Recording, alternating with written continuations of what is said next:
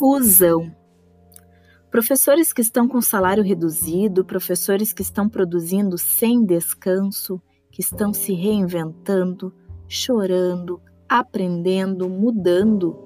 Professores que perderam seus empregos, professores que investiram em equipamentos, que não receberam instruções, que amanheceram com novos desafios.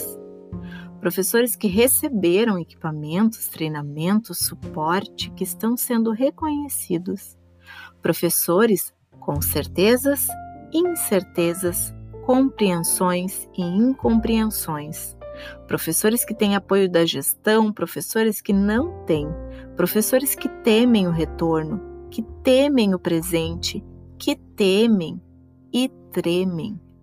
Professores que passam maquiagem nas olheiras bem cedo da manhã, que prendem os cachorros, trancam as portas para vedar qualquer som, que gravam, gravam exaustivamente, que cansam, que se erguem.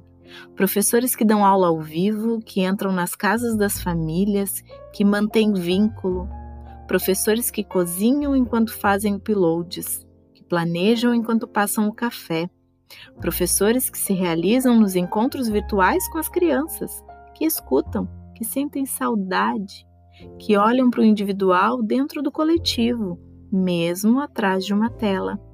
Professores que se sentem incapazes, capazes, evoluídos ou prestes a desistir. Recebam um abraço acolhedor, bem apertado e cheio de esperança. É a única coisa que posso ofertar agora. Sejamos rede de apoio.